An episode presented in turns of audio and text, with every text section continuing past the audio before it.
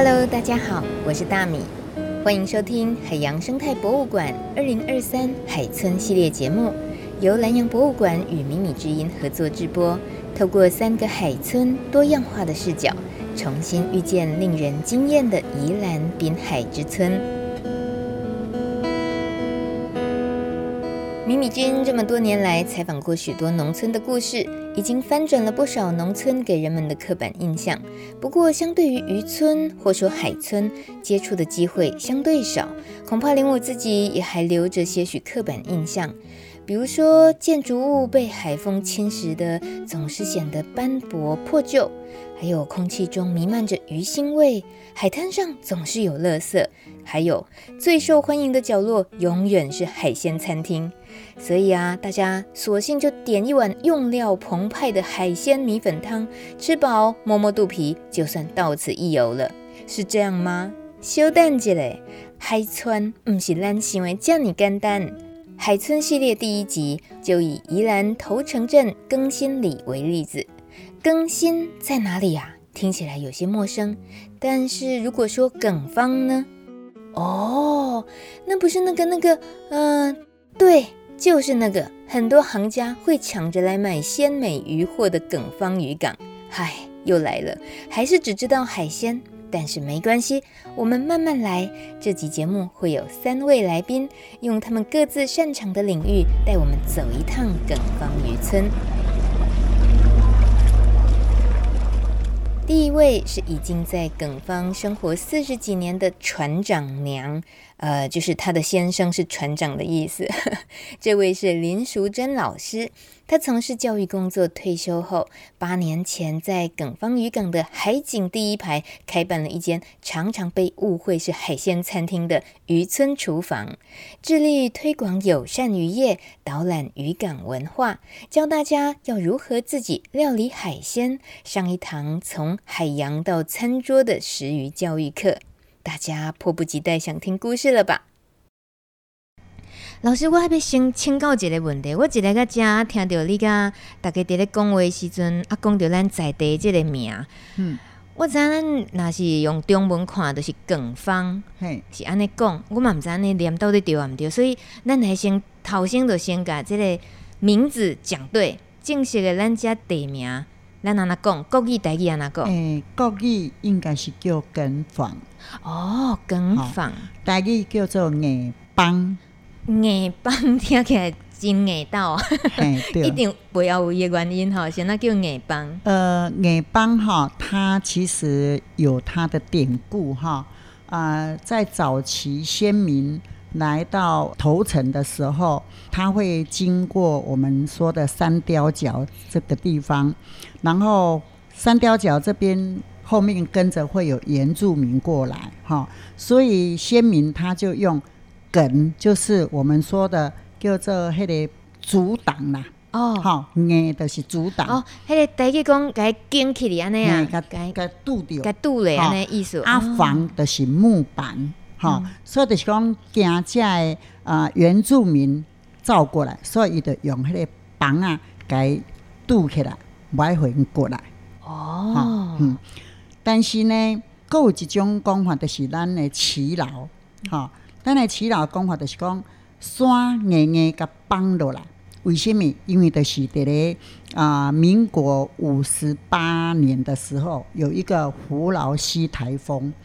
这个台风过后，啊，迄个山坎就安尼硬硬就安尼崩落来。哦，哦，所以祈祷就是讲，诶、欸，这个硬崩硬崩就是安尼来。好，所以硬崩它就有两个说法。嗯，淑珍老师，你是在地囡仔不？诶、欸，我是大客囡仔。哦，你我嫁到这边。大客过来遮，其实无介远啦，吼。无介远，不过早期交通不方便，算还蛮远的。嗯，而且你若是礁溪，大客以前应该嘛是做老热的所在，你算为当趟过来增开的意思哦。嘿，过来海边啊。哦，为市区过来海边啊。对对对。哦，哇，老师是退休后人生第二春开厨房？也不是，是为了先生的事业提早退休。他的事业就是渔船，渔船嘛。我们家本来不是渔民，嗯，嘿，是因为先生的嗜好爱钓鱼，然后慢慢的走入到买船载客人去钓鱼这样子。是，呃、先认识一下耿方渔村这里的在地特色的话，我我刚刚有偷听到你说，本来这里多热闹啊，以早就老热咧啊，迄个以早甲今嘛即嘛人加真少的差别，都是差别伫咧雪山隧道国道五号通车了，对无？哎、欸，对，以前吼，咱若讲听到讲要来食海产，一定是来个硬邦，哦，因为硬邦有一条海产街。吼，即条海产街会使讲早期你若有来食海产的人拢有来过。吼，因为咱的海山街对面就是咱的鱼港，吼，咱的鱼港有青的鱼啊，起来来个餐厅，所以你吃到的那个呃海鲜一定是味美鲜甜的，好吃的，嗯、嘿，是，所以早期是非常热闹，几乎每天都是游览车啦，什么一大堆。但是自从国五开发之后，一些就往到往那个国五走的话，就到礁溪了。对，好，然后会往南方澳那边去，所以这边就会渐渐的没有那么热闹起来。嗯嗯，嗯，你说是因为有渔港嘛？可是整个宜兰的渔港就都会以这个新鲜的很捞啊这个海产出名的话，又为什么耿坊是又特别的吸引人？啊、呃，其实耿坊的海鲜哈，呃，以我在地人来看，会比南方澳更新鲜。啊呵，这是有呛声的意思啊呵，是哟。不是，因为安娜你知道，咱的对面的是龟山岛，是啊、哦。然后龟山岛呢，它附近哈会有一条黑潮暖流，它会流经。那这条暖流流经的时候，它会带来很多很多的浮游生物。那我们的海上的。浮游生物就就是海上鱼类的一些啊、呃，他们的觅食的一个资源，所以我们就说啊、呃，会形成一条那个食链啊，食物链，食物链这样子哈、嗯。所以在龟山岛附近这边啊，从啊呃浮游生物就让一些虾啦哈那些来吃，然后虾啦又是给小鱼来吃，然后就是。大鱼吃小鱼这样的一个食物链出来，然后这边的流又很强很急，哈，所以带动了那个鱼的那个诶活动力会很强，所以我们说，呃，会跑步啦，会运动的人是不是肌肉会比较结实？所以这边的鱼呢，就是跟我们一样，就是很健康，嗯，所以就吃起来特别好吃。这听起来太有说服力了。我们有时候也都喜欢放山鸡嘛，对吧？对对对对，放山鸡跟肉鸡的差别。那早期它是一个，就是我们说的是传统的渔港，好，所以会蛮热闹。就是捕鱼回来了，就是有一些人哈，在这边啊。买鱼啊啦，抓鱼啊、拍鱼啊，啥都有嘛。因为早期鱼都很多，那现在鱼也慢慢的枯竭，现象比较少了哈、嗯。那现在呢，在耿坊这个渔港哈，目前因为我自己想说，把以前的在地渔村的文化把它推广出来，所以我在这里就成立了一个渔村厨房的工作室。那在这个工作室里面呢，啊，我会推广一些友善渔业的一个呃方法方法跟啊永续渔业的一个啊保护这样子。好、嗯，所以呢，这现在的渔港跟以前是完全不一样。现在的渔港就是客人进来了，就是来走一走，了解一下以前渔港的一些风貌。哦。感觉现在是又更有一些深度跟层次，对对，对，不是只是路过吃一下海产走了，对，很多时候是因为知道渔村厨房在做食鱼教育，在做永续海洋的这些推广，所以要预约。然后来了之后，要有很完整的时间，可以好好去体会这些。对，那收获自然也就会丰富很多。对，对，对，对，你不只是说他渔村厨房，然后你要做的事情呃非常明确，然后再来是你还加上工作室，那种感觉又更有那种工匠打造一个东西、打造作品是很讲究的，然后是一种呃，也不是为了要求那个翻桌率啦，不是为了要求那个人流量，对，对吧？哈，对，差差别很大。你这个怎、嗯、为什么这么在意这件事情？想要好好的慢工出细活，这样是不是？啊、呃，其实呃，在宜春厨房这一块，是因为我从事教育嘛，嗯、所以本来是想说跟着。教授的理念走的时候，是为了要推广跟赚钱。后来想想，因为我走在教育的呃前端已经这么久了，我做了二十七年，哈，才退休，所以我才会一直有那个教育的念头，才想说，是不是把这样的一个场域，把它变成教育的一个模式，哈、嗯。所以啊、呃，当时就是慢慢的乱，慢慢的乱。乱到后来才成型，说变成一个体验的课程，好、嗯、让客人进来这个教室，他可以认识到整个宜春的文化，然后认识到诶食鱼教育，然后石农教育，还有那个永续海洋生态保护的一些教育，通通融入在这个教室里面。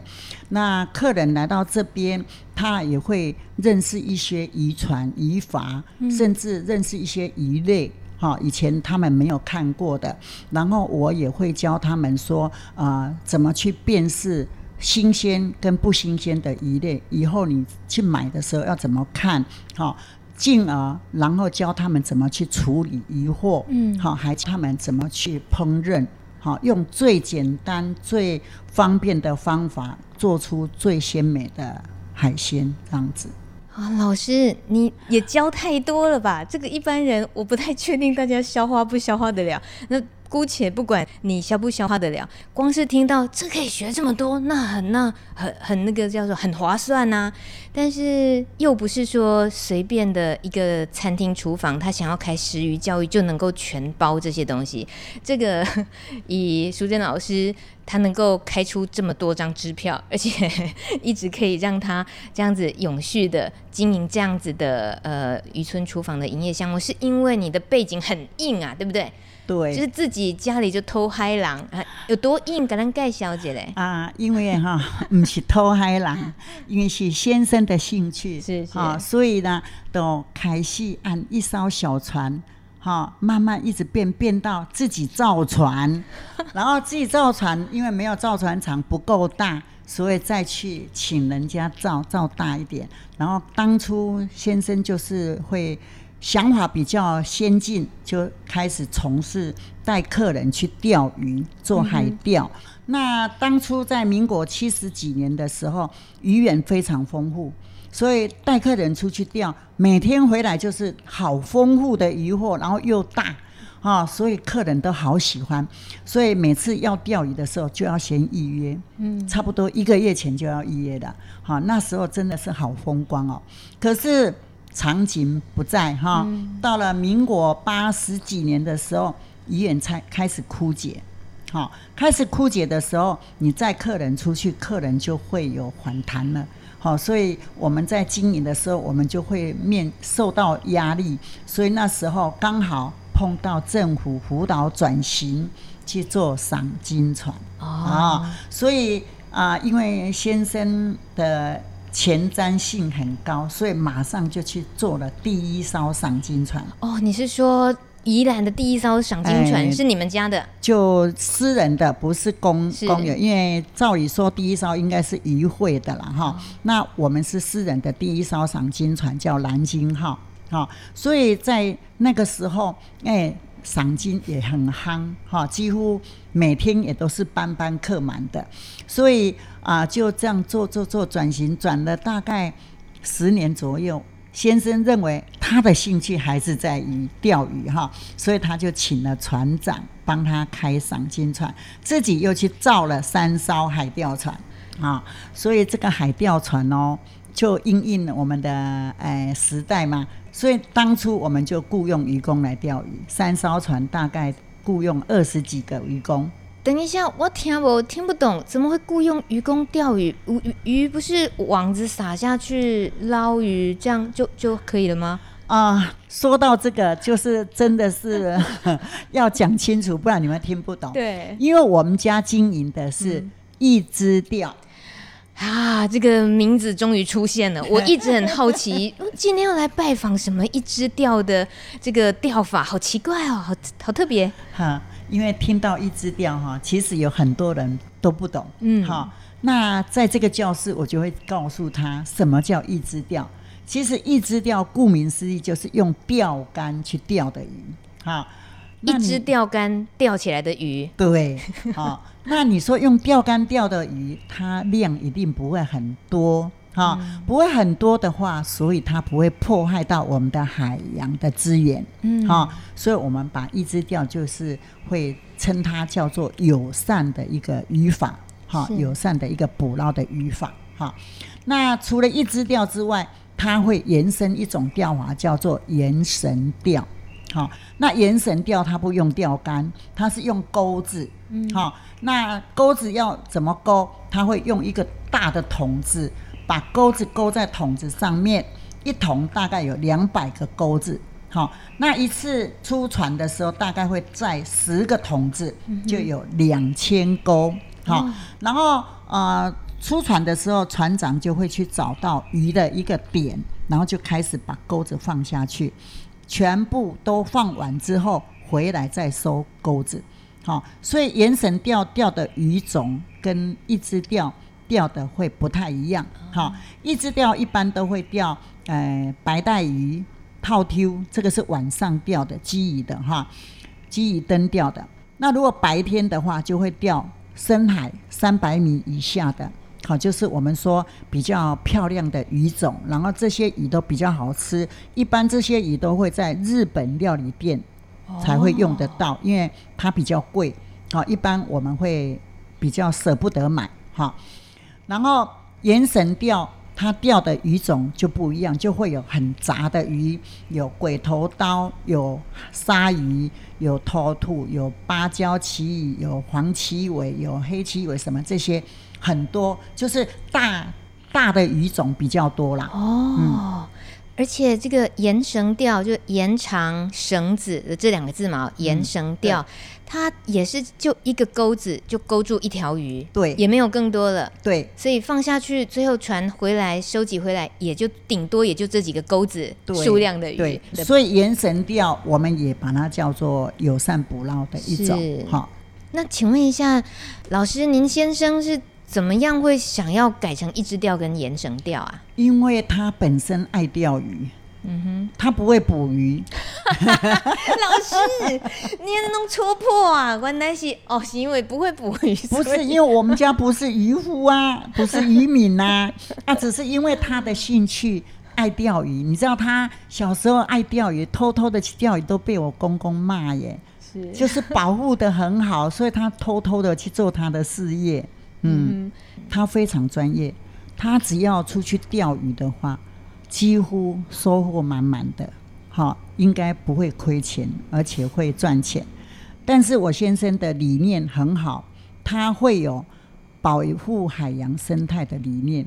他的员工去钓的时候，他会看，如果太小的，好，他会叫他们不要拿上来。嗯，他会有这样的一个概念。好，然后甚至在海洋上，我们会做到说，呃，会把我们的海废收集回来，不要乱丢在海上。哦，海洋废弃物都收回来。对，因为哈，呃，我们的渔获回来，我会自己处理，然后再去冷冻、真空冷冻这样包装好。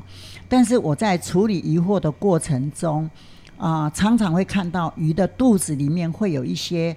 宝特瓶啦、垃圾袋啦，哈，就是不该有的东西在鱼的肚子里面，所以我看了我会觉得说这样不行，哈、嗯，因为我们人生病都很痛苦，鱼的话，它身上有这些东西，应该也不会很很好过，所以我会鼓励我的员工尽量不可以把垃圾丢到海上，好，所以我们就是尽量做到生态保护的一个原则，这样子。啊，我先生也都蛮能配合的，我觉得是很不错的。嗯，是啊，早期我们家我还没有嫁过来的时候，哈，尤家在梗房，他是开一间杂货店。好，那这间杂货店就是龟山岛居民他们的日常生活的一些用品，一定要在我们这边采买，好、嗯、用船载过去。然后他们捕到的渔货，也是我们家帮他卖。没卖完的话怎么办？就要用火车运送到台北去卖。嗯、所以火车的运送也是我们家在做的。好，所以我们家跟龟山岛居民的渊源非常的深厚，哦，比较会了解他们。姓游的嘛，哦，对，唯唯一的一间干妈店是不？对哦。所以传说中耿仿皇帝是，讲耿仿皇帝哈，真的是在样。南宫皇帝很伟大，对不对？我要嫁来的时候，我刚认识我先生，你看。啊，伊的是硬帮皇帝因的子孙。我一听到，我好兴奋，说哇，硬帮皇帝，那一定是很好哦。所以啊，就这样，无无无无形中就安尼高温先生的结婚哈，然后来到这个家，我才真正了解讲哦，真正叫做硬帮皇帝。啊，这硬帮皇帝是啥人知？因为我们尤家有五房哈，大伯公、二伯公。我阿公是第三，然后四姐公、满姐公，柑仔店的是大伯公的还哈，然后大伯公早期个是做代表主席，第二房阿姐一个的诶做兽医哈，在公所做兽医，然后我们家就是拢是公务人员哈，我公公是呃农会青果青果的一个理事。嗯哼好，咱讲以前拢叫做青果侠，好，所以我公公都是到处去全省的青果社，可以做这样的一个审查哈。嗯、然后第四房呢，外籍工哈，以前做到县府的农林科科长，哈，早期的农林科科长，中央南京买处长哦，好，所以他们尤家的是拢一种公务人员的，是吧？然后满籍工哈，满籍工是。红椒，但是因是书法世家，尤腾、尤昭明、尤昭长，这些都是我们尤家的，哈。所以就是因为这样子，然后又做了这个伽马点，等于是整个梗房弄爱迪弯刀刺激呗，所以才会有这样眼帮皇帝这样的称号出来。哇，这第一摆听到，原来这背景是安尼木怪，嗯、所以这个地定的帮行路会有风。你拄啊奇怪时阵，敢有感觉到身为硬帮皇帝子孙诶，这新妇有啥物无共款的所在？诶、欸，其实我过来吼，应该那个那个阶段应该过了，因为早期哈，他们尤家大到哈，食饭一顿拢爱食。轮五轮，哈，人口很多，四个十个人安尼哦，不止哦，好像说有七八十个。然后煮饭的是妈妈婆婆那一辈的哈，爱轮流煮，哦，大概拢煮个就辛苦诶。最后想个也想请教一下哦，就是老师你在长时间做这食鱼教育，透过渔村厨房在呃提倡海洋永续的这些议题上。嗯、呃，以一个餐厅经营的角度来看就好，这样一个小小的一个空间里面，你觉得教食鱼教育比较辛苦，还是简单一般开餐厅去追求翻翻桌率比较辛苦？呃，其实哈，说开餐厅赚钱比较快，哈、嗯，因为它翻桌率很高，但是很辛苦。嗯，然后在我的教室里面很多。游客会把它误认为是餐厅。嗯，每天我会有接不完的电话，然后我都会跟人家回绝说不好意思，好，客满了。不是，我不会说客满，我说不好意思，我们要先预约的。嗯，好。然后其实我心里在想说，我这样拒绝他，我很不好意思，但是没办法，因为我没办法为了那两个做菜给他们吃。因为为什么？我觉得说客人他来吃餐厅。跟你来体验完全不一样哦，哈！吃餐厅的时候，他的感觉就是哇，好好吃哦，好好吃哦，但是他没有体验到那里面的精神在哪里。好，那如果是来体验的话，他就不一样。好，他会自己去操作，自己去体验，说哦，原来的是这样辛苦的做，哈，做出来物件可是这样好胜，这样有意义的，然后吃起来。不管好不好，他们都觉得很好吃。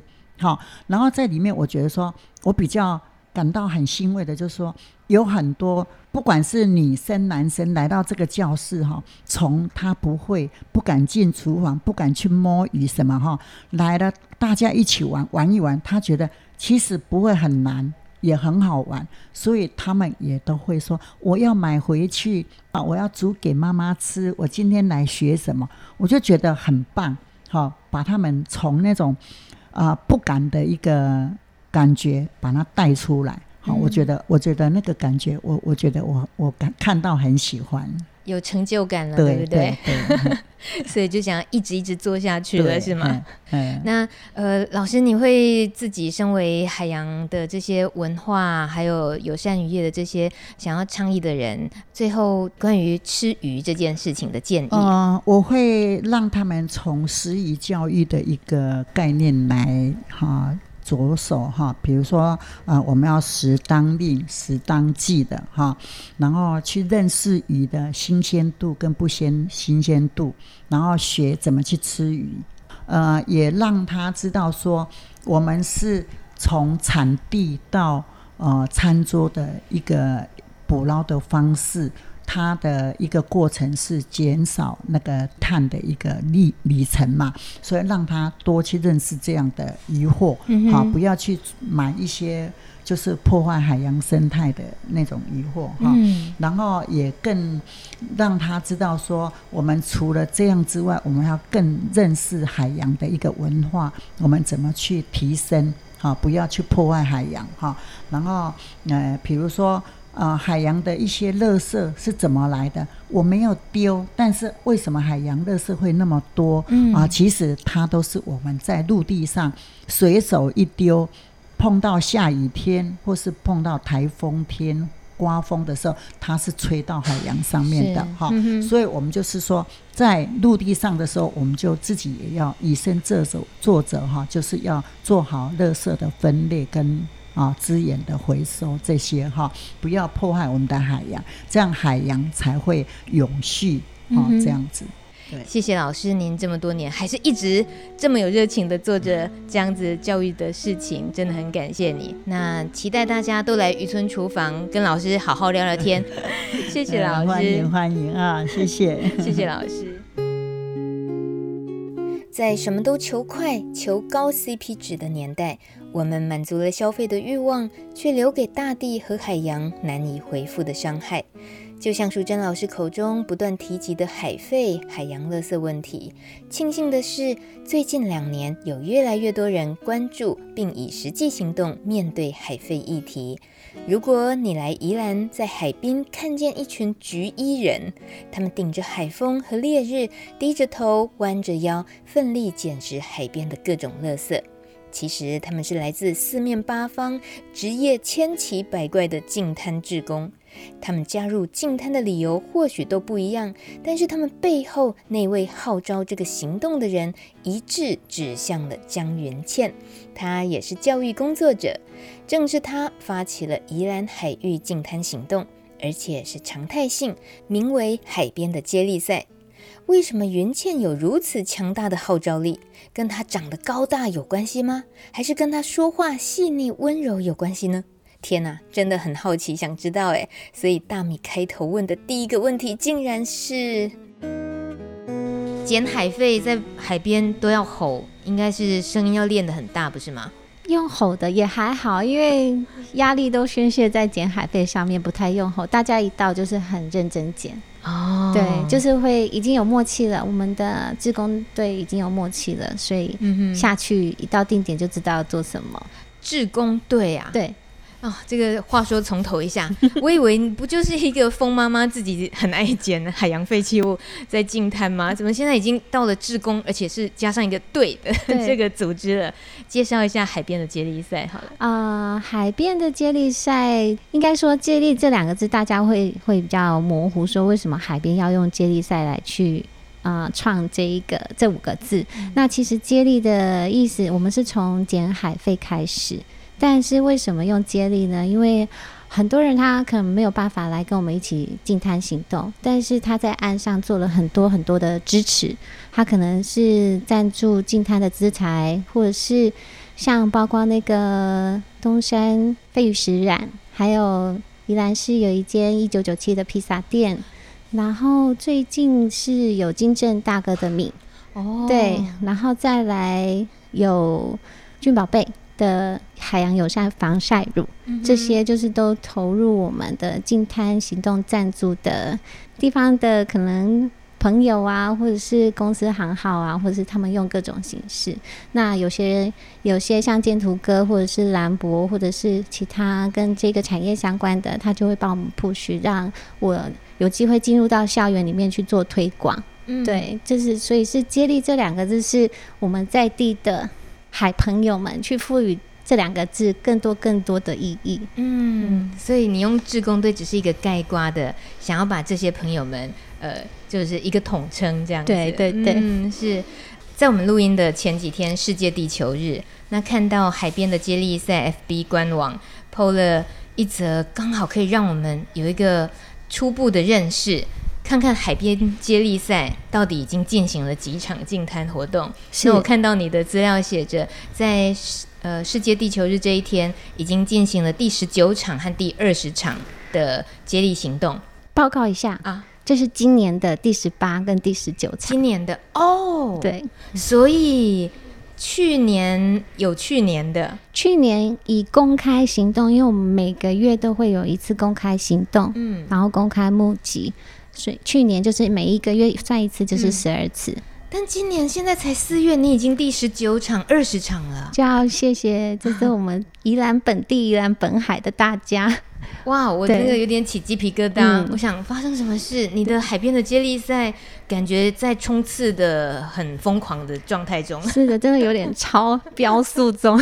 为什么？为什么？那那啊，从从头讲一下好了。一开始我知道看到小小的故事是说，你其实是自己一个人在海边散步的时候，嗯，心情不好的时候都去海边散步没有错。但有人就是叹几口气就回去了，可是你却开始捡起垃圾来。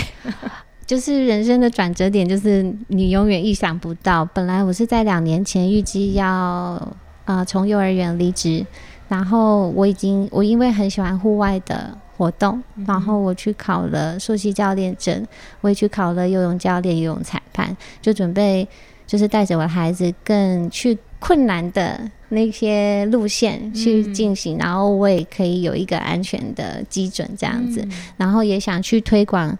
更多人去让大家知道，说我们不用去公园，我们不用去硬邦邦的硬体设备去去玩，然后在那边划手机。我希望他们去看更多的山、更多的海、更多的溪，然后去了解，其实公园就在我们生活的四周。嗯，这是我一直想要 push 的。然后结果那时候考到教练证，准备计划要开课，结果疫情就爆发，就是大概两年前的时候。嗯。就是已经安排好的人生计划完全不能动，嗯、然后阿丽亚怎样，人呐心情不好会去倒，去海边啊，就能变成这个 Q 一句台词的感觉，人呐心情不好会去倒。对，然后我就跟我我先生去海边呐、啊，啊，我自己很喜欢晒太阳，嗯、然后就去边晒，想说边就是把肤色稳定一下，对，然后就哎、欸，因为那时候疫情也不能去很人很多的地方。所以我就去比较没有人的海段，一看那个没有人管理的，因为一般我们的都会去外澳、情人湾、豆腐夹这些名胜景点，嗯，可是没有人去的地方，海岸是没有人在管理的，嗯，就走着走着走着，越看垃圾越多，然后我们就开始捡，然后直到有一次我们边捡边捡到了一个碎片的玻璃，它是瓶口，然后它是刺状的，我想说，我这么喜欢带孩子，就是。去外面，然后他们又很喜欢不穿鞋子这样跑，万一刺到了，嗯、然后海边又没有医疗资源，如果就是这样感染人，那他可可能有致命的危险，怎么办？嗯、所以我就是因为那一个玻璃，我想说我要为了我孩子，我要做这件事情。嗯，对，然后所以就开始从前年的四月，哎，三月开始进摊，然后慢慢的，因为我自己很喜欢在脸书分享我。我把它当日记在经营，嗯，所以很多朋友看见就慢慢参与加入，然后就越来越多人，所以刚刚才会说有志工队，对。对，所以是二零一一年的三月开始的，嗯、然后到现在是呃今年二零二三年，可是你在这中间这个行动，其实有过，已经有过一些蜕变了，对不对？对，嗯，是完全没有办法招架的蜕变，超展开，对，超级超级超级超展开。这有没有比你当时只是要做那个硕士教练还来得更刺激好玩了呢？有，我常常心中是在没看，因为。我本来只是想要单纯捡垃圾，想要把垃圾捡干净，嗯，然后有更多地方让很多家长孩子可以一起去海边玩。可是没想到，就是因为我们宜兰本地的朋友真的很热情，他们希望一定要被看见，因为大部分的净滩行动或是净滩团体，他可能一年一次，或者是多久一次，嗯，他们有这样固定型的在。清理宜兰的海岸，那我们清理的海段是从最北是从石城，最南是到汉本，嗯，就是这一百零六公里，我们都会这样子巡回清。所以大家想要更 push 我们，然后所以就延伸了很多很多海边的可能。自称风妈妈的云倩，你竟然是花了五天去做徒步环滩。对你，你什么时候做这件事情的？去年三月三月的时候，嗯，就是呃，去年幼儿园春耕完，我就马上做这件事情。发生什么事情？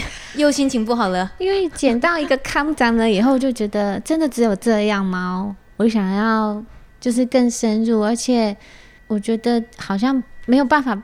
就是挖洞被挖开了，然后没有办法被满足，我一定要把那个洞补起来。然后，所以我就一定要亲自去看看那些地方，我们没见过的地方，海贝的状况是怎么样，污染的状况是怎么样，需不需要及时救援，这些我就想要看一看。可是没有想到，这五天反而就是获得更大的能量，因为让我知道宜兰真的很美。就是更值得我一定要去捍卫它、珍惜它，然后我一定要让，就是大家都知道，我们依然真的太漂亮了。对，嗯，你从大理走到汉本，你不要告诉我你是自己一个人哦。呃，中间有两天有我的好姐妹加入，因为怕我危险。嗯，对，然后有陪我走几段。嗯，对，然后我老公也有陪我走一天，可是他是开车做借护。对，因为我因为我都是定点，从早上六点呃五点半从家里出发，然后我就搭火车，嗯，因为还要计算说我结束的时间，我还要回来接小孩的时间，哦，因为小孩下课的时间我一定要四点下课，我一定要接到，所以我要。总共那个时间都要计算好，嗯，所以我就用大众那个火车来节省节省我徒步的时间。是是，对。然后哪一个海段有定点有车可以到，我就这样用这样去计划到汉本。我看到你的徒步环滩有做成一支小短片嘛？对，影片里面有一幕真的吓到我了，那个超多超大块的那个霸葬港消波块，你在那之间走。然后而而且后来还发现，你们进滩也包括他在消波块之间这样走，这样进滩，这很也危险，也也很不容易吧？怎么做这件事情？那为什么要做？那就是我徒步环滩的理由的、嗯、的初衷，因为就是这一段是大家不知道的，嗯、那个地方叫澳仔脚。澳仔角，对，欧阿港是吧？欧阿港，然后它也是北方澳的一段，嗯、可是没有走进去，你根本不知道那边滞留了很多很多的垃圾，哦、很多垃圾都是大型的，然后保特瓶是最多，我自己把它取作保特瓶海滩。对，那阿仔讲我们已经去年跟今年已经清过两次了。去年那一次还有八十一岁现金马贝仔里回的祈祷跟我们一起进去清，然后大家都会想说那个小波快很危险，结果他用跳的比我们还要快，会不会他小时候在那边玩啊？他小时候就是在这里长那里长大的，他就说那个是我小时候的冰箱哦，好可爱哦。对，就是他想吃什么去那边现捞这样。对，然后。我们都会戴手套，怕刺伤啊、嗯、割伤啊。他不戴就是不戴，也没受伤，就也没受伤。嗯，因为他就觉得我这温刀啊，温刀我只是在边上，然后我想要爱戴手套、嗯。这是他小时候长大的地方。在徒步环滩那五天之后，看过大概就是宜兰一百零六公里的海滩。你自己有没有骨子里有些东西不对劲了，发生变化了？就是你自己看宜兰的角度，呃，看海是心情是一样的，我就是一直觉得它很美。可是往内说看进来的时候，我觉得就是我们一直在伤害它，远远看不，一直大家都觉得很漂亮啊。嗯、可是往内说的时候，你就会觉得怎么是这样子？你会捡到针头，你会捡到啊，疫情现在时下最多的最海海废也是有流行品的口罩，哦、然后有塞剂，就是那个快塞剂，哦、对。这些很明显就是人为去制造出来的，嗯，我觉得，嗯，努力的程度好像跟不上，跟不上人类破坏的速度，嗯，这是我就是心里一直觉得想要去把那个拉距变更小的地方，嗯，对，然后再就是因为有前辈的挖坑，然后我其实自己不是。环教相关科系毕业的，嗯、我就觉得我透过嗯金滩这个行动，透过海海就是传递的能量，我去在前辈的推波下，我更了解海。嗯，对，这是我的我另外得到的礼物。我没有想过我会跟海有这样的关系，嗯、对，从来没有想过。那你对呃自己的净滩行动持续到现在，家人的？那个部分会不会家庭生活其实也要牺牲蛮多时间的？是需要的，因为最最大的支持还是要感谢我老公，嗯，对，他给我很多很多的支持支撑，因为我需要去进修一些课程，才能更理解环境的问题。他给我很大的空间，是对，因为一般在宜兰的查埔人较传统，不会、欸、很多中枪哦。一看袂好，无安尼去外口安尼夸夸夸夸张，比较比较不会喜欢。嗯哼，对，但是我老公就是知道我很喜欢，也很在意这件事情，嗯、所以他很鼓励我去做。真好，那小孩呢？嗯、就是跟他们一起去海边，可能我看到垃圾，我就很习惯去捡。嗯，那他们现在也养成习惯，看到有垃圾也会帮我一起捡。我不会去告诉他们你要跟我一起来做这件事情，他们也养成了习惯。嗯，然后他们也知道捡完了，他们就可以玩了，因为有干净的沙滩可以玩。是这个净滩，当然是比较就是现代的词，然后把海滩的垃圾捡起来，我们讲净滩。但如果更通俗的。嗯、呃，别人看到你们哈，一个的 Q 笨手，Q 笨手捡垃圾，光是这个名词，这个行动，其实有些人是有心理障碍的嘛，就会觉得即使我看到，对我也看不下去，但我不好意思捡，有这样的人吧？很多，所以他们会来，就是来私讯问说怎么样怎么样一些相关的讯息。嗯、但是我觉得这也是我存在的目的，嗯哼，就是要让大家知道说捡垃圾没什么，因为像我去外面演讲。的时候，我介绍我自己，我说我 Q 不熟哎，然后有一些想要认识我的人，那他们会先有一个印象在，可是我会才会跟他解释说我是在做什么。然后像我的呃，我的那个 logo 的设计是橘色，我只要有任务，我也会穿橘色的衣服。嗯然后我就会访问他们说：“啊，你怎样我想要被请干嘛写哦？我上面看亏是请干嘛写哎？因因为讲。”那个垃圾车，嗯、对，清洁队，我讲嘿又丢啊，然后够几嘞？他们说还红哎，哦，是，嘿，然后我就会跟他们介绍，我是就是海边寻垃圾的，哦、对，是，但一般以为 Q 本色哎，捡垃圾会以为是做资源回收，那捡了你就是拿去要拿去卖喽。可是以净滩来讲，这些垃圾的处理本身也已经是一个超难的任务，对，然后。不是卖的，反正光是要把它处理好，然后丢丢回那个垃圾车就已经很不容易，对不对？对，因为它是多出来的东西，就是对清洁队来说，他们是多出来的东西。虽然说，嗯、呃，林务局或是环保局，他们有委任一些外聘的公司、环保公司去执行这些任务，嗯哼，然后但是清理的量可能没有达到我们每一次清理的这么多，嗯，每一次清我们量都很大。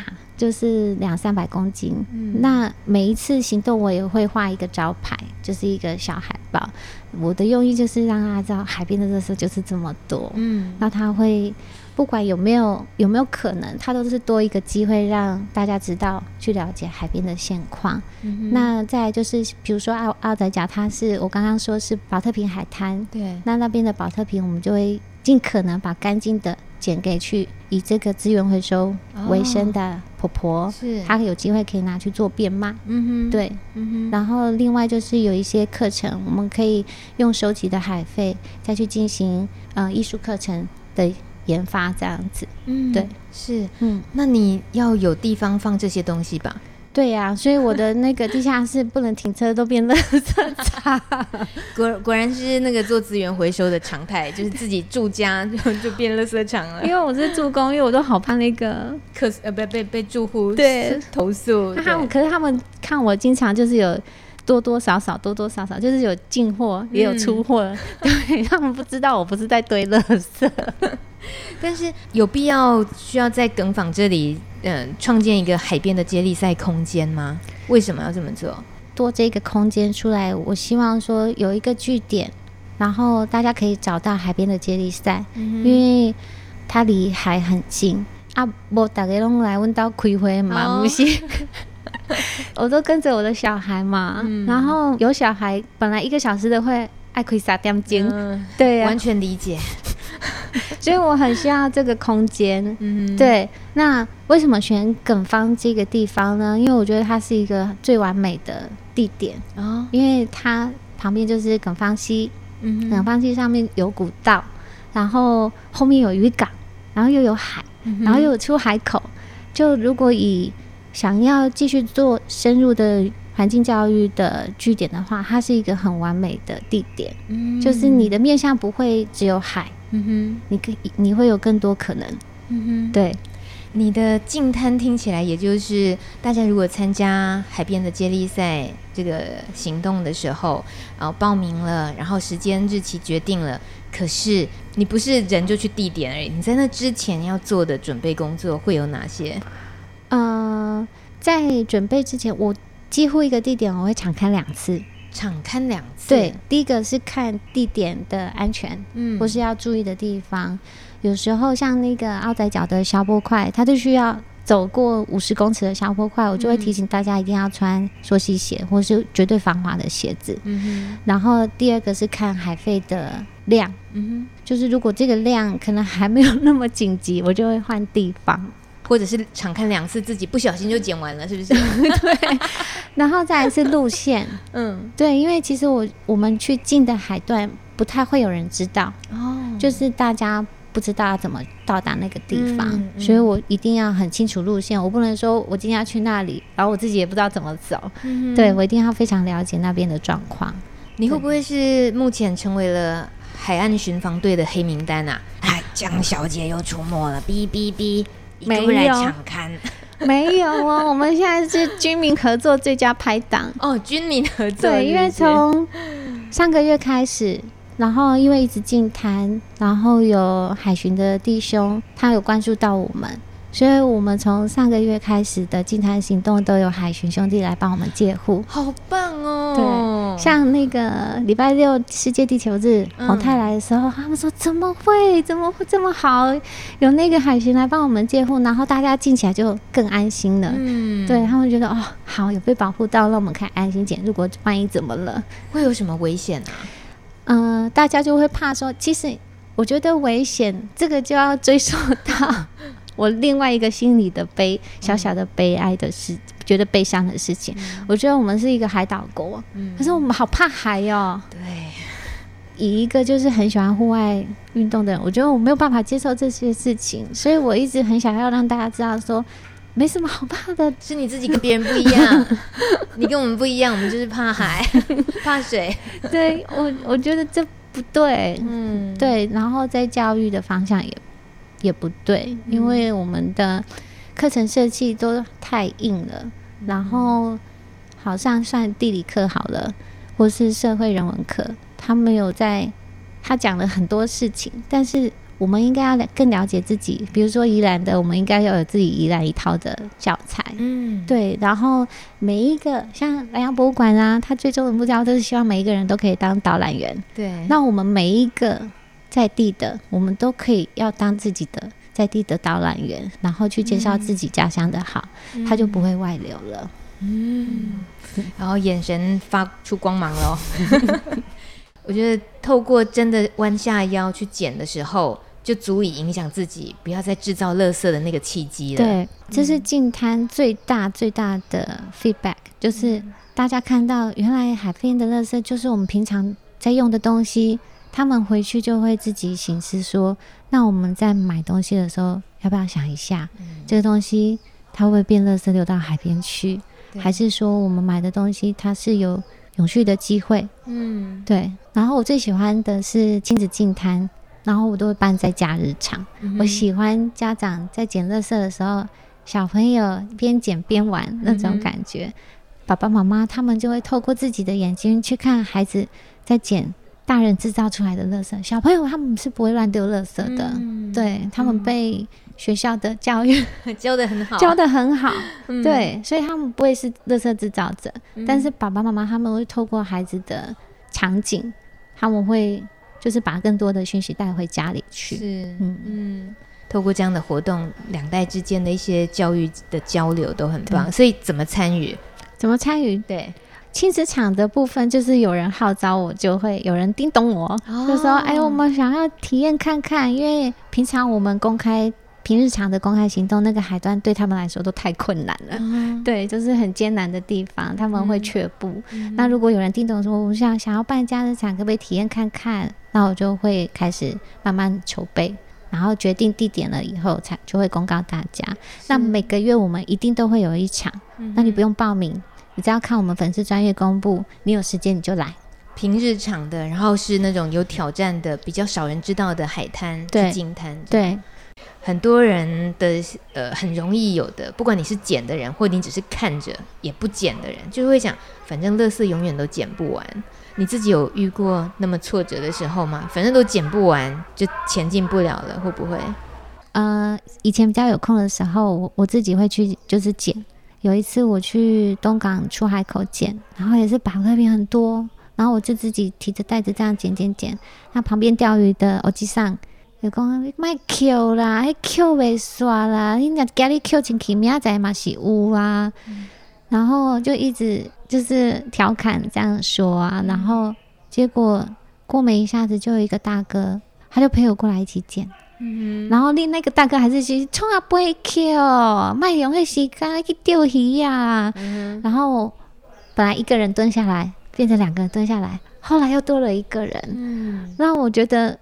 我有我就是坚持这件事情的意义在，对，他给我一个肯定，就是这件事情他是可以去蔓延的，嗯，就算就算有人没有那么有心，但是不要忽略那有一点点心的人，他可以扩大，不要忽略那个有心的人，对对，谢谢你。就在我们访问袁茜之后，到节目发表前才一个多月时间，海边的接力赛又集结了众人的力量，净滩了好几次。有高商学生队，也有银发照护队，甚至有牛耕队和狗狗家族。原来啊，想要一片可以安心赤足的海滩，是自然万物的共同追求呢。不久前，罗东高商的学生也参加了净滩活动，来听听学生是怎么看待净滩的。这是第一次捡海费吗？对。看到这些垃圾会想到什么呢？会想到我在学校不能乱丢垃圾。在这次事件中，你觉得最有印象的事是什么？就是平常看起来很干净的沙子，但是其实上面就漏个绳结，但去拉的话，就是下面就是一团就是废弃的绳子，就觉得很震惊。会不会觉得大热天捡海费很辛苦？不然，因为为了这片海洋，所以这帮忙这件小事而已。那看到这些垃圾会想到什么？就是人类都乱丢垃圾，然后都飘到这海洋上。到港方采访的这一天，我才知道这里有一个全宜兰县唯一的海陆加油站呢。开车开船的都来这里加油，太酷了吧！下次我想去那里加油，看能不能顺利遇到一艘也来加油的船，然后模仿志玲姐姐说话，跟船长喊一声加油。呃，以上画面纯属个人想象。如果你曾经在这个海陆加油站加过油，欢迎留言告诉大米。最后一位出场的来宾要带我们认识耿方的新地标——耿方渔港蟹鱼场。没听错哦，不是什么滨海的摩天大楼，而是与渔民工作密不可分的蟹鱼场。负责这个建案的是林心义建筑师，他近几年移居头城，越来越喜欢这个地方。当我们约在渔村厨房准备采访他的时候，他一身休闲衣着和球鞋，手上一台平板电脑，显然属于行动派。果然直接说：“走，我带你们走一趟蟹鱼场。”边说边聊吧，哈哈，这下子大家可以更生动地听林心义建筑师为我们解说蟹鱼场的特殊之处喽。各位好，我是林心义建筑师哈。呃，耿方卸鱼场呢，它其实早期也是卸鱼场。嗯。那它其实在使用上面呢，有一些使用上的问题哦。它本来一楼的卸鱼场是有一个天车，那天车做什么用呢？其实就提供渔船卸鱼货下来，天车把渔货吊装过来，到路边的货车可以把它载走。那这天车呢，它比较低。现在我们现在看到这个第二制冰厂的这个的天车，就是过去就是高度，嗯，所以渔船你注意看它的船尾都容易会靠岸的时候容易撞到，哦，对，那撞到的时候你们注意看啊，早期的卸鱼场就是这种状况，嗯，它撞到的时候就会造成那个结构，同时柱子破坏都会有裂缝，嗯，那因为这卸鱼场它其实已经耐震有问题了，全部钢筋都已经破裂，嗯，甚至屋顶都长草长树，或者是呃水塔漏水，嗯。然后建筑物上面的防水层全部破坏。老实说哦，我在现场我都很担心，不敢站太久。渔船呢，他们也不敢很安全的靠岸，是因为怕被天车撞到。那只有一台天车呢，对他们在下货的时间也不足，所以我们就考量到说，他们实际上虽然原来是自呃卸鱼场，那我们是不是照原来的机能再重新设计一遍就可以呢？事实上，过去的法规跟现在法规也不一样。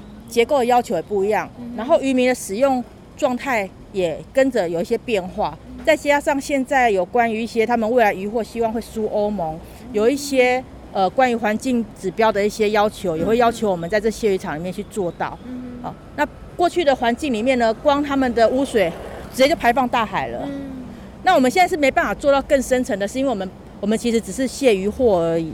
所以它其实，呃，我们就是简易的排水，但是至少让那些污秽的东西，我们有经过一个过程里面去收集再排放掉。嗯。那当初在做这卸鱼场的时候，我们有思考到说，那道路上面的台二线，嗯，车子经过的时候的高度，和看我们这个卸鱼场的高度，我们希望呈现出说，一般在台二线上人经过，我们究竟可以看到怎样子的环境，对，跟看法。嗯嗯。那我们那个时候，我们就思考了几个状态，就是头城它其实盛产的是白带鱼，我们用白带鱼的一条一条的长条的游泳的那种意象，再加上说大船入港一艘船的意象，把那个带状跟船的行为把它结合成我们的建筑语汇。这个船呢，它很特别的地方就是，我们船总是会有一个很重要的一个核心，我们建筑会把它叫做是一个。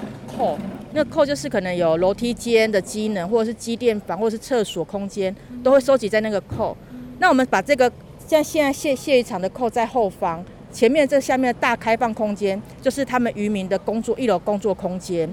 把那扣放在后面，让渔民前面的空间它会比较呃舒适，比较广。建筑师仔细说明着这座线条看似简单的流线，却处处埋藏着友善工作环境的设计细节。例如卸鱼货的区域，这个磨石子地板很复古哦。大家常常走在卸鱼厂的地面，都觉得它湿滑，然后都是磨石子地地坪，为什么会这样呢？我们当初设计也在思考说，我们是不是要换材料来做这些的，因为我们觉得会湿滑。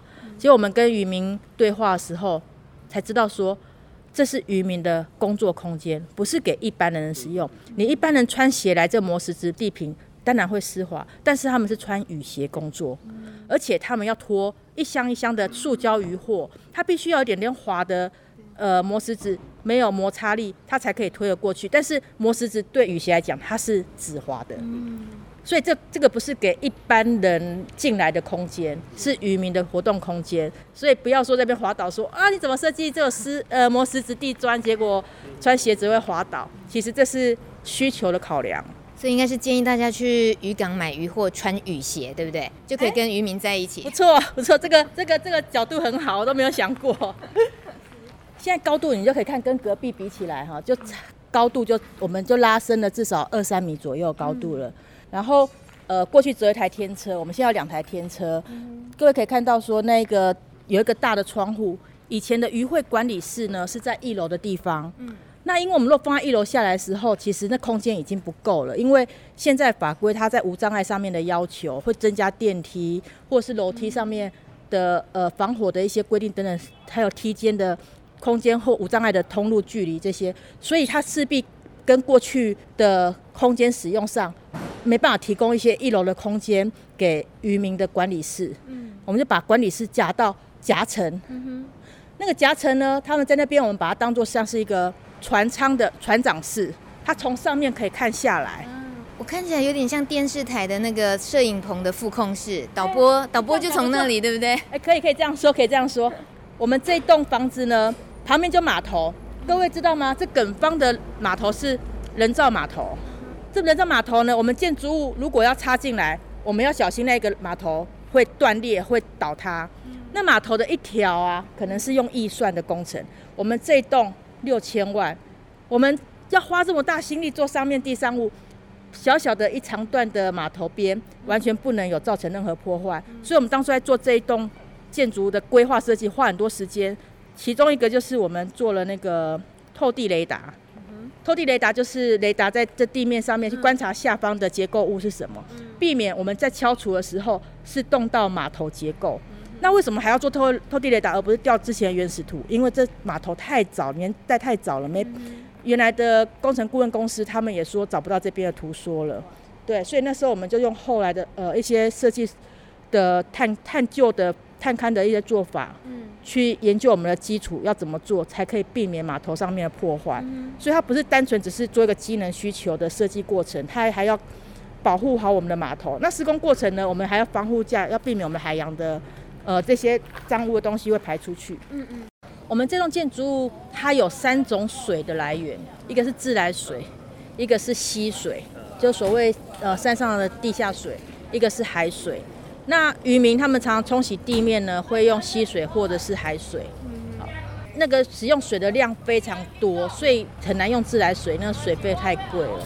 对。那我们在厕所这个部分呢，呃，是用自来水。因为本来要考虑过是用地下水这些的，那但是过滤的部分可能会影响它的管线维护这些事情，所以我们还是以合理的设计手法，希望说它为日后维护管理可以比较不会造成设备破坏，而不是只是为了省水费这件事情。远方龟山岛这个海洋，这个大地。它本身的大自然很美，所以我们希望我们的建筑物是人在里面会感受到这个气氛的氛围，不管是温度、气味，或是那个空气的温度流动这些事情。因为我们从这个角度看过去，那个层次、那个语汇，其实我们还蛮感动。我觉得这种东西的壮观感是过去感受不到的，是因为过去的谢渔场没有打算让人去停留感受这边的任何的跟人的五官的互动，所以我们会有一些天井采光这些等等的。如果可以做，我们会尽量做。那我们。再走楼梯上来，各位要路上小心。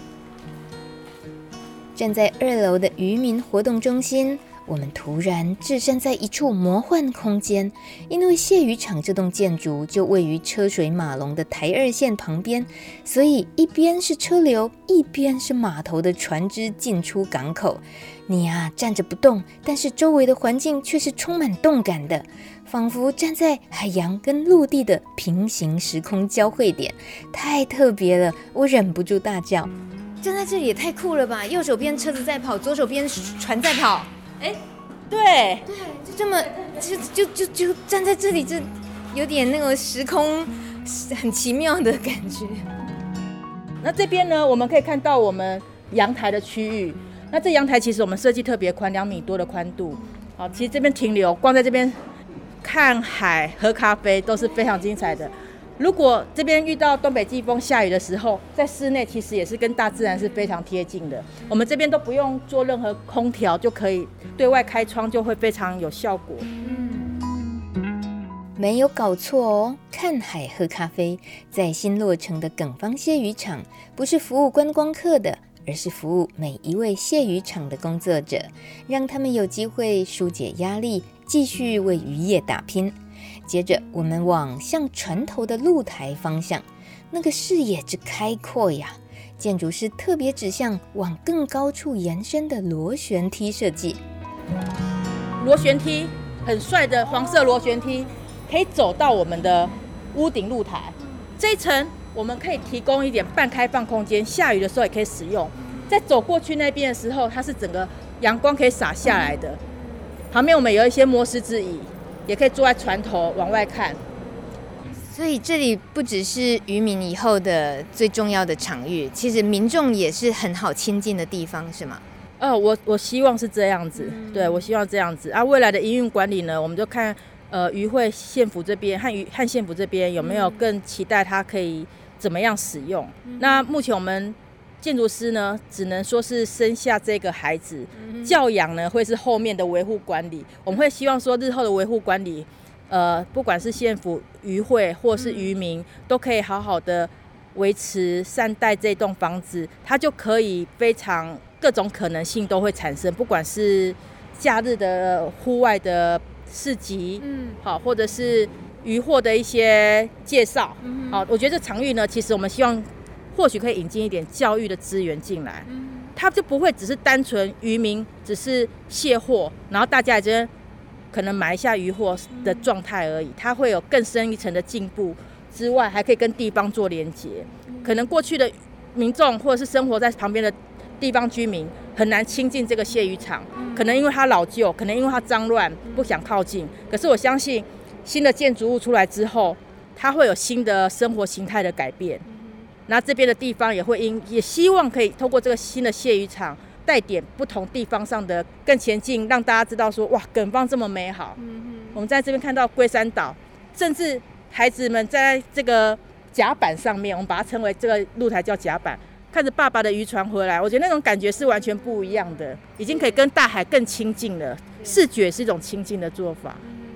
嗯，我现在想要那个即兴问一下啊，就是一起在听建筑师介绍这个建案，这个蟹渔场，然后在我眼前现在有好几个一起来听听热闹的，然后有人搞文化工作的，有人搞净滩的，我想知道一下你们站在这里的想象。你觉得你不是渔民，可是如果这里是你可以来的地方，你会想在这里做什么？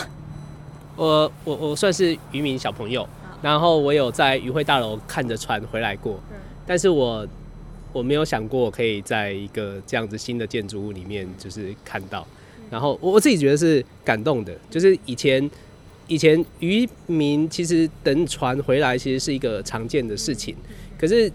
所谓渔民家的小孩跟一般人家的小孩其实不太一样的，一般人家的小孩是不会进来这个空间的。以前的建筑物其实也不是设计给一般的民众进来的，他就觉得就所谓的渔业渔业，它都有一些特别限制的范围。可是我自己感觉到现在就是今天已经远远不是这样子的。我们看到我我自己现在有有一些机会，我也去到田里，那以前那都是农夫农业的场所，但现在其实它都也开放给更多人可以参与。但我觉得现在我们也很开心，就是说。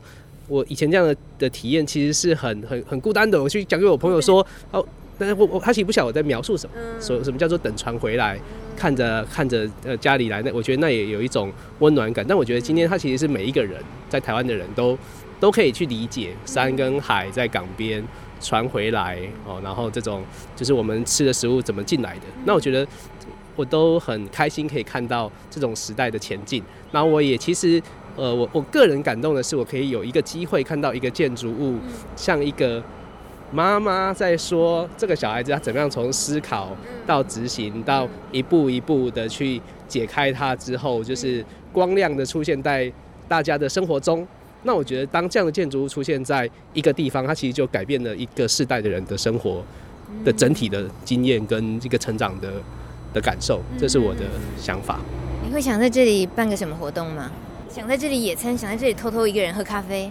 来宜兰的人，也许已经去过各个呃文化空间、文创空间，都去看过各种的市集。嗯哼。可是看起来宜兰还没有任何一个渔港，打开它的渔港空间范围，在这边邀请大家进来，有一个包覆在渔港空间里面的市集。我觉得光是这样的一个市集出现在宜兰，它在台湾都是一个特别精致的的事情。那我觉得那再也不是一个你需要去到远方才能契机的事，它就是就在这个当下这样子来到美邦，来到更新，哦，那你就各个种种的可能性都在这边发生。我我觉得这个是想象起来是很好玩的事情。就我俗气只想着喝咖啡，不好意思。那个捡海废的 海边的接力赛，哎，刚刚是建图海波龙的主理人，果然想的东西，尤其是龟山岛小孩就很不一样。那是云倩，云倩的话呢，看到这个位置，你会想象想要自己在跟这里发生什么事？我就有三件事情很开心。第一件事情是我工作室设定的地点真的是明智之举，对，就在旁边，走路就会到了。然后再听建筑师就是讲完整个建筑的理念跟外观的概念了以后，就是尤其刚刚空间感的那种震撼，我就觉得哇。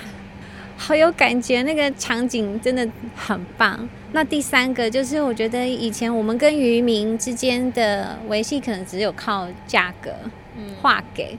可是我们有机会进入这个空间以后，那我们渔民的感觉就是给我们感觉很强悍，很难亲近。然后因为比较海派的人嘛，那现在我们多了一个空间，可以跟他们有更多机会去接触。那有更多的时间去做交流，我觉得这种共好的体制不会只是一种论述，它有机会就是当我们很多人去重视整个海洋环境的时候，我想渔民他们的那个素质也会慢慢提升起来，因为他看过更多人在乎这件事情，不是只有来买鱼而已。对，嗯，是，这是建筑的魔力，对不对？建筑师。哦，我在这过程也很享受，因为画图的时候会人并不是站在图里面的，但是呢，在过工地过呃看着工地的过程呢，你看它慢慢呃从净空到完慢慢出现一层一层的时候，那空间感出来的时候，会会觉得说当初愿意选择这个行业，然后走入公公共工程，然后创造一些空间。趣味，试图的去拉近人的距离，这件事情我觉得很满足哦。我们不是说建筑物盖出来的满足，而是说拉近人的距离这件事情，透过建筑物的设计这个部分，我们是还蛮开心的。对，